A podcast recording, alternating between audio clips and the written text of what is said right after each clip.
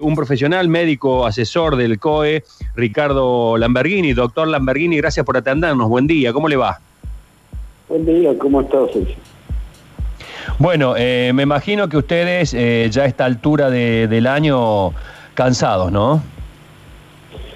Sí, sí, estamos todos cansados, ¿no? Este, cada uno desde desde su lugar, me imagino que ustedes los periodistas también, porque bueno, esta reiteración de noticias que siempre rondan en mm. torno al mismo tema, este, no, nos exige mucho para ser originales en algo, pero en realidad este, estamos todos, además de cansados, muy preocupados por, como decías recién, los contundentes datos de la realidad, que son objetivos y, y se escapan a cualquier subjetividad, ¿no?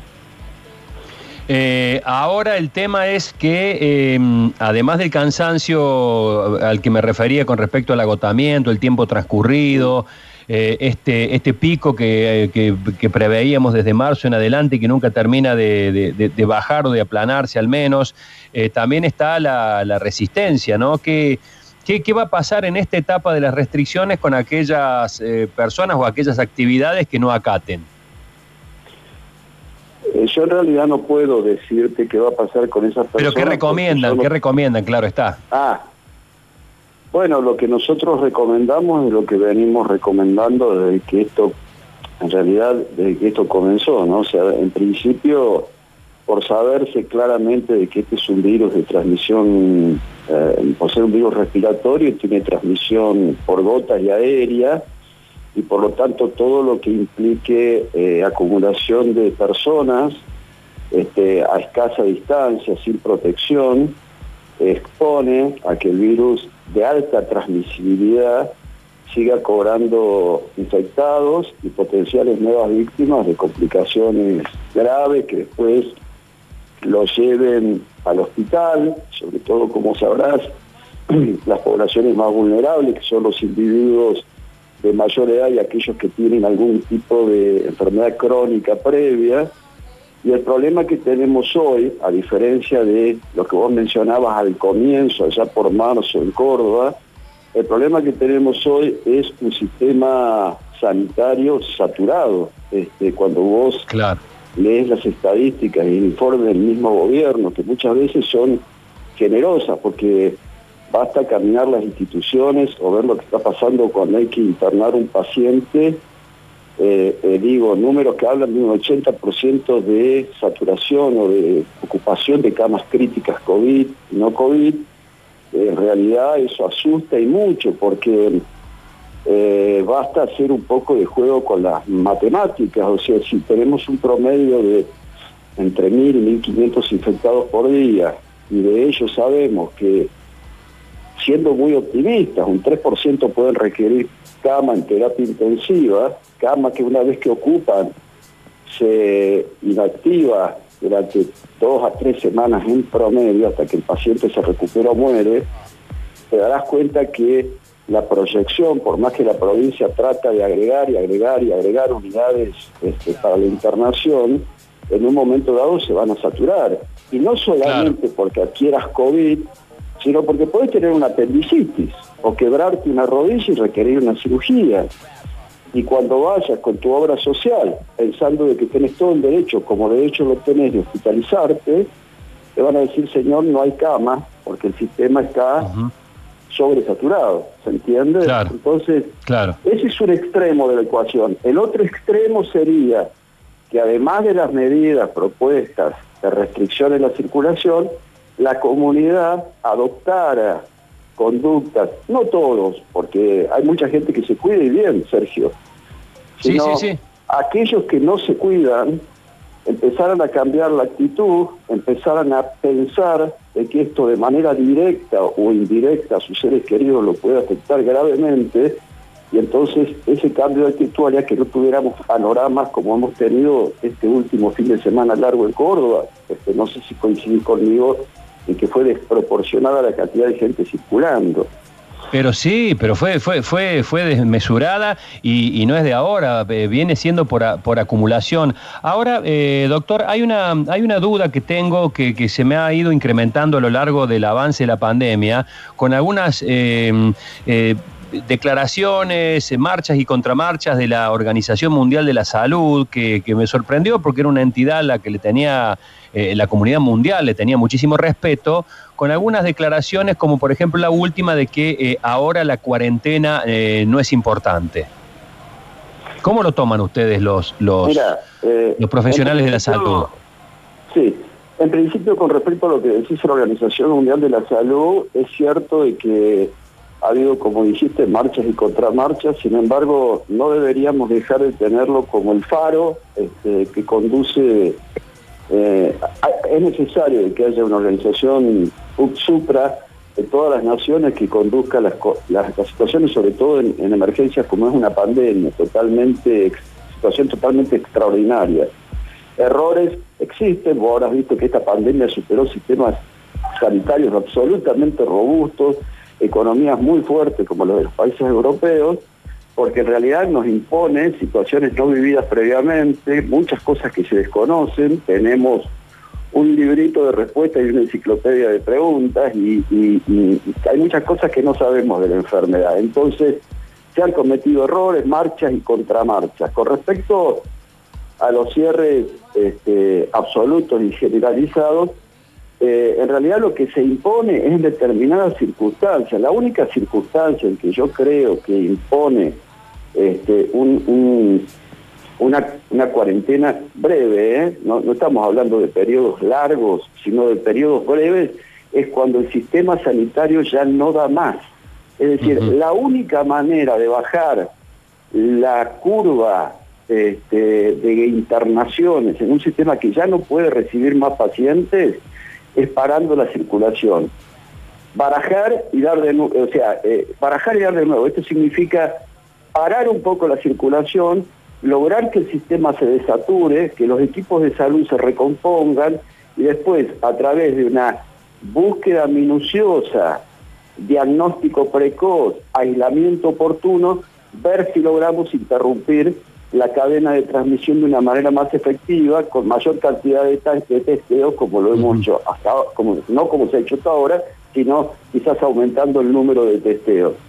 Acordate, por otro lado, que el estímulo para la gente tiene que ser que hasta hace poco había muy pocas cosas para ofrecer. Hoy estamos a la puerta, creo yo, de tener pronto una, una, una o varias vacunas que nos saquen de esta situación calamitosa en la que todos estamos, este, y tenemos algunas buenas perspectivas también en eh, tratamientos, eh, nuevas drogas, etcétera, que quizás hagan más, este, más cercano el objetivo de que en algún momento no muy lejano vamos a lograr superar esta situación, que a lo mejor no sea la normalidad de antes, pero tengamos una nueva normalidad que nos permita vivir en condiciones más que aceptables, digamos. Bien, eh, Luchi, buen día. Eh, bueno, muchas gracias, Sergio. Doctor, ¿cómo le va? Buen día. Luchi Bañez le saluda. Eh, doctor, ¿cómo, contrarrestar el día a día? Lo que hablábamos al principio, esto de que están cansados, ¿no? Las consecuencias para algunos son de, este, de esta situación son tan malas o peores que el propio virus. ¿Cómo se contrarresta esa opinión? No, mira, en realidad yo lo único que he hecho en mi vida es estudiar medicina y no, puedo darte perspectiva desde lo económico. Mi obligación es decirte desde el punto de vista sanitario lo que aplica a una emergencia. Es como cuando vos tenés los incendios en la sierra. Se está quemando, está llegando a las casas. Es necesario hacer algo urgente. Después, todas las medidas que yo comprendo, ojo, ¿eh? uno no vive dentro de una burbuja, todas las medidas tendientes a compensar los daños económicos, el parate de la economía que es mundial, digamos. Esto es una cosa que afecta a todas las economías del mundo y habrás visto que los países que tomaron posiciones diferentes con respecto a mantener todo abierto tienen cifras astronómicas de infectados y de muertos y caídas en su economía equiparables o mayores a la que tenemos nosotros, que además este, tenemos una situación de déficit previo al, al inicio de la pandemia, este, te imaginarás que eso escapa de mis posibilidades como infectólogo de decirte cómo hacerlo. Lo que te puedo decir es el hoy y ahora. Si no hacemos algo urgente, eso que vos lees en el diario, las ambulancias esperan con un paciente ahogado dentro para poder bajarlo y entrarlo a una cama con respirador, es real. Y por lo tanto, yo siempre pienso que esa persona puede ser mi papá, un hermano, un amigo o cualquier otra persona que a lo mejor se cuidó hasta ahora y tuvo la mala suerte de infectarse. Y todos tenemos derecho a no morir en esas condiciones. Entonces, yo como médico, lo que te puedo decir es esto. Hoy la situación de Córdoba es de extrema tensión del sistema sanitario. Mi, mi deseo es que estas medidas tomadas sean lo suficientemente efectivas como para evitar tener que subir un escalón más arriba. Pero mucho me temo que el impacto no sea acompañado, digamos, que no haya un acompañamiento acabado de la población, que además también depende de la capacidad de supervisión y de control de la autoridad. Porque vos podés dar un montón de medidas, los protocolos son perfectos. ¿eh? Yo te digo, he leído protocolos de cine, de gimnasio, de natatorio, de eh, gastronomía. Los protocolos son perfectos si se cumplieran, pero vos, a vos basta caminar por algunos lugares de la ciudad de Córdoba, algunos espacios verdes de la ciudad de Córdoba y verás que ninguno de esos protocolos se están cumpliendo. Entonces un virus de alta transmisibilidad hace los desastres que está haciendo. Claro. Doctor, eh, y esto ya más para, para quienes están investigando, gente como usted, eh, a, nivel mundial, ¿no? Porque estamos viendo estos rebrotes ya que vienen del otro lado, como la otra vuelta. ¿Cuánto podemos aprender realmente de lo que está ocurriendo en otros países, como que van un poquito adelantados? Porque nosotros veíamos aquí con sorpresa los números que se daban en Italia y en España, y lamentablemente hoy estamos peor capaz que en algunos países de Europa de los cuales hace cinco meses nos admirábamos. ¿Cuánto podemos aprender de la segunda ola del coronavirus a nivel mundial? Sí, en realidad nosotros estamos en una situación crítica y en sexto lugar en, el top ten, digamos, este, en el número de infectados, pero seguimos teniendo un lugar este, destacado en la cantidad de muertos, que ya son muchos, ¿eh? muchísimos, pero si vos comparás los muertos de Argentina con los de otros países económicamente mucho más poderosos de Europa, seguimos estando en una posición de ventaja y yo creo que eso obedeció a la buena organización inicial que se tuvo, que permitió que el sistema sanitario se organizara, los médicos pudiéramos entrenarnos adecuadamente y al comienzo recordarás que la población asumió y acató debidamente todas las medidas de precaución. Después la cosa se desmadró y estamos en la situación en que estamos por múltiples explicaciones sociológicas, antropológicas, etcétera, etcétera. Eh, económicas, por supuesto. Este, me parece que la segunda ola todavía es, en nosotros es una expectativa, que no sabemos si se va realmente a dar.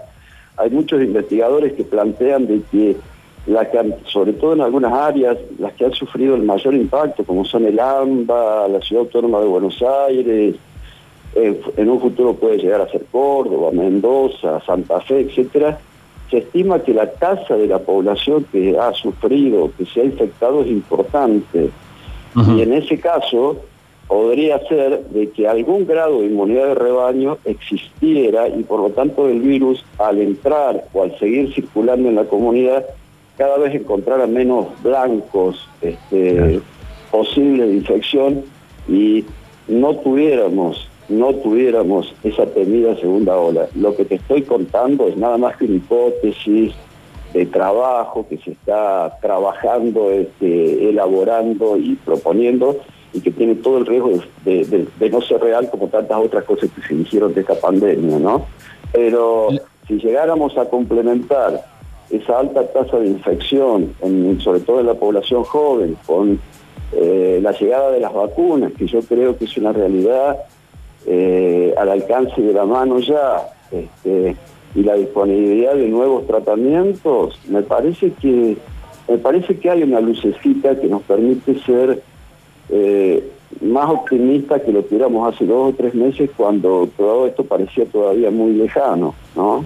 Así que por eso el llamado a la gente que yo sé que está cansada, que está harta, que tiene serios problemas para sobrevivir, porque eh, eh, hay mucha gente que hace el día a día lo que lleva a comer para comer a su casa y uno no deja de comprender eso, pero hay algo que es irreversible, que es el morir. Entonces también está el rol del Estado en asistir a los que no pueden más este, para que entre todos logremos llegar del otro lado del río, ¿no? Me parece que eso es un poco el objetivo a lograr. Todos estamos cansados, créeme que eh, trabajar en salud en este momento sin pretender hacer de esto una cosa superlativa, eh, la, gente que trabaja todo el día con esos equipos que vos verás en las fotos y en, la, y en, en los videitos, este, transpirados, con el pañado de los, de los vidrios con los que mirás, este, en el medio de 10 o 12 respiradores que tiran un jet de aire que vos no sabés si lleva el coronavirus adentro y que después tenés que volver a casa y contactar con tu familia. Eh, girar a un paciente que pesa 100 kilos en una cama sin que se te salga el tubo del respirador. Eh, día a día, desde hace mucho tiempo, créeme que, y además con la pérdida de muchos de, de nuestros colegas, vos sabés que hemos tenido amigos y, colegas en esta lucha, y eso nos carga de una tristeza y de un, de un daño moral importante, sobre todo cuando vos salís a la calle del Rawson, del polo sanitario, y vas por Nueva Córdoba y ves que lo que pasa en los bares y en la calle es totalmente ajeno a lo que pasa puertas adentro del hospital. Entonces, ¿Me entendés? Hay un choque ahí emocional entre los que trabajamos en salud y estamos muy cansados, tan cansados como está la gente, porque nosotros también tenemos ganas de juntarnos con nuestra familia. Pero ¿qué le parece? Pero por supuesto, pero supuesto es absolutamente entendible y esto me parece que es eh, llevarle una dosis de racionalidad y a la vez de sentimiento a todas aquellas personas que ayer irresponsablemente marcharon por las calles de Córdoba, muchos empujados por necesidades extremas, yo no estoy metiendo todos en la misma bolsa, pero muchos también con un altísimo grado de irresponsabilidad y de esto me hago cargo de lo que digo. Doctor Lamberghini, gracias por este contacto, le mando un fuerte no, abrazo. por favor, gracias a ustedes, gracias, chao.